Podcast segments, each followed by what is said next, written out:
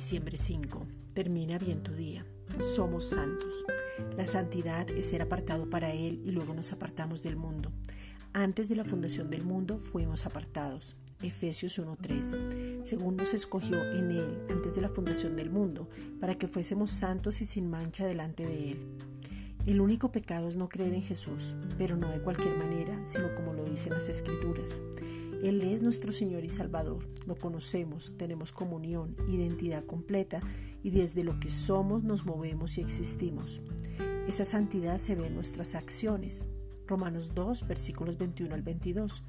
Tú pues que enseñas a otro no te enseñas a ti mismo, tú que predicas que no se adultar, hurtas, tú que dices que no se ha de adulterar, adulteras, tú que abominas de los ídolos, cometes sacrilegio. La inmoralidad es ser deshonesto con usted mismo, no entender ni tener revelación de la justicia. La inmoralidad te lleva al desenfreno, deshonestidad, lujuria, vicios y falta de moral. La, la inmoralidad no pertenece a tu naturaleza.